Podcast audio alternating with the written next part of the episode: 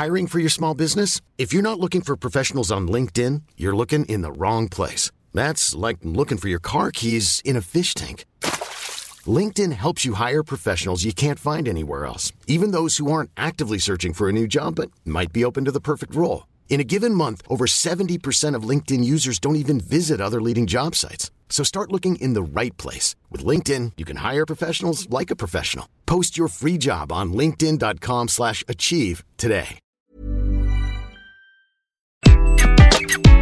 Bonjour, dans cet épisode, je vais vous expliquer comment gérer un conflit, petit ou grand, avec votre manager.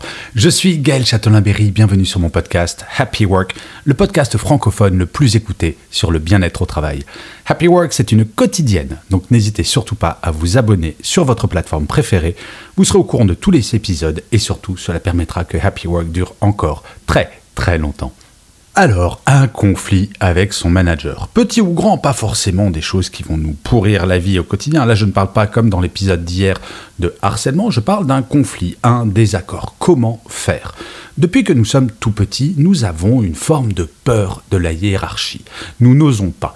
Quand nous étions tout petits, au CP, le maître ou la maîtresse était une sorte de dieu à qui l'on n'osait absolument rien dire. Bah oui, c'était l'autorité, et cela était bien normal.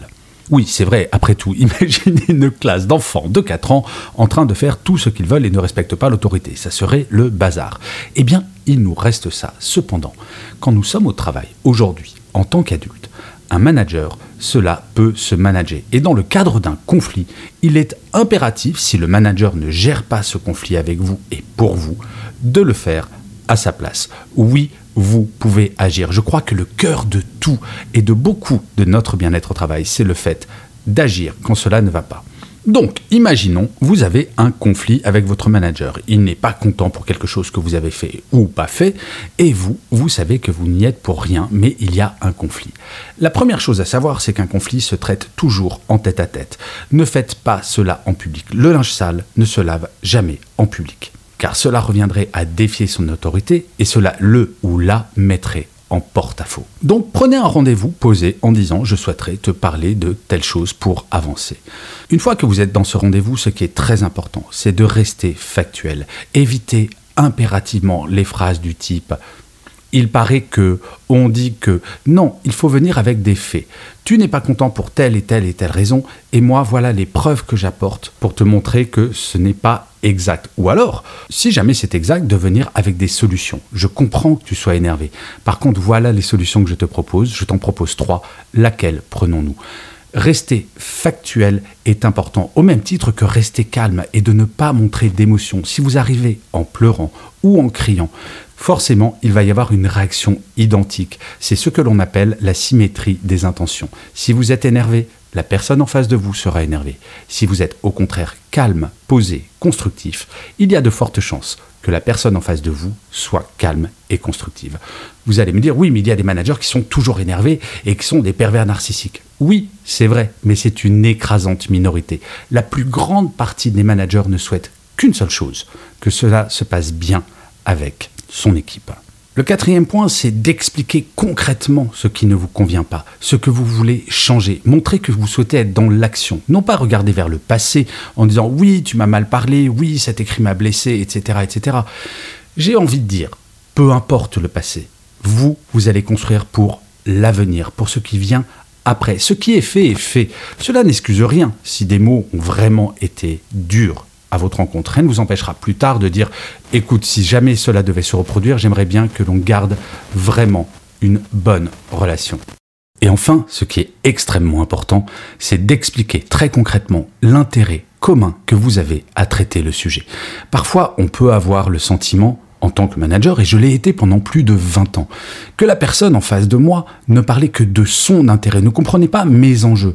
Plus vous montrerez que vous comprenez les enjeux de l'équipe, les enjeux de votre manager, et encore mieux, les enjeux de l'entreprise, plus vous expliquerez que traiter ce conflit permettra d'arranger absolument tout le monde, plus votre manager sera ouvert et à l'écoute. Et quelque chose qui est parfois oublié, qui est très important.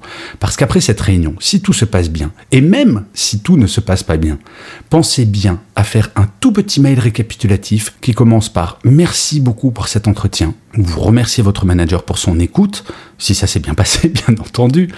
Et vous récapitulez ce qui s'est dit pour bien montrer que vous êtes en phase. Un conflit Qu'est-ce que c'est? Ce sont deux personnes, l'une en face de l'autre, qui ne parlent pas le même langage, qui n'ont pas la même perception de la réalité. En faisant cet écrit, vous validez bien le fait que, ça y est, vous êtes tous les deux en phase et que vous allez pouvoir tourner la page. Et ça, pour avoir traité un grand nombre de conflits pendant mes 20 ans de carrière en entreprise, je vous assure que c'est extrêmement plaisant. Surtout, ne laissez jamais un conflit traîner. Mettre la poussière sur le tapis, ça n'a jamais fait disparaître la poussière. Elle reste sous le tapis. Un conflit, même s'il est petit, s'il n'est pas traité, finira par devenir grand. Ça, je peux vous le garantir. Et je finirai cet épisode en vous lisant le commentaire laissé par l'un ou l'une d'entre vous sur l'une des plateformes d'écoute. Pour cet épisode, j'ai choisi un commentaire adorable laissé par Stéphane Séguin qui me dit Percutant, pertinent et passionnant. J'ai eu le plaisir de te lire et j'adore aujourd'hui t'écouter. Tu utilises un ton direct et authentique qui bouscule et qui apporte des solutions concrètes. Merci. Eh bien Stéphane, ça me fait extrêmement plaisir que ce soit cohérent entre ce que j'écris, que ce soit mes livres ou mes articles sur mon site web ou sur LinkedIn, d'ailleurs adresse de mon site web www.gchatelain.com, j'essaye effectivement d'être simple pour vous donner des clés pour aller mieux. D'ailleurs, n'hésitez surtout pas sur mon site web à m'envoyer des messages pour me dire tiens Gaël, j'aimerais bien que tu traites de tel ou tel sujet. Je le ferai avec plaisir si jamais j'ai quelque chose à dire, bien entendu. Je vous remercie mille fois d'avoir écouté cet épisode de Happy Work. N'hésitez surtout pas à laisser des commentaires, à mettre des étoiles, des pouces levés, c'est très très très important pour que Happy Work continue. Je vous dis à demain et d'ici là, plus que jamais, prenez soin de vous. Au revoir les amis. Planning for your next trip? Elevate your travel style with Quince. Quince has all the jet-setting essentials you'll want for your next getaway, like European linen, premium luggage options, buttery soft Italian leather bags, and so much more. And is all priced at 50 to 80% less than similar brands. Plus, Quince only works with factories that use safe and ethical manufacturing practices. Pack your bags with high-quality essentials you'll be wearing for vacations to come with Quince. Go to quince.com/pack for free shipping and 365-day returns.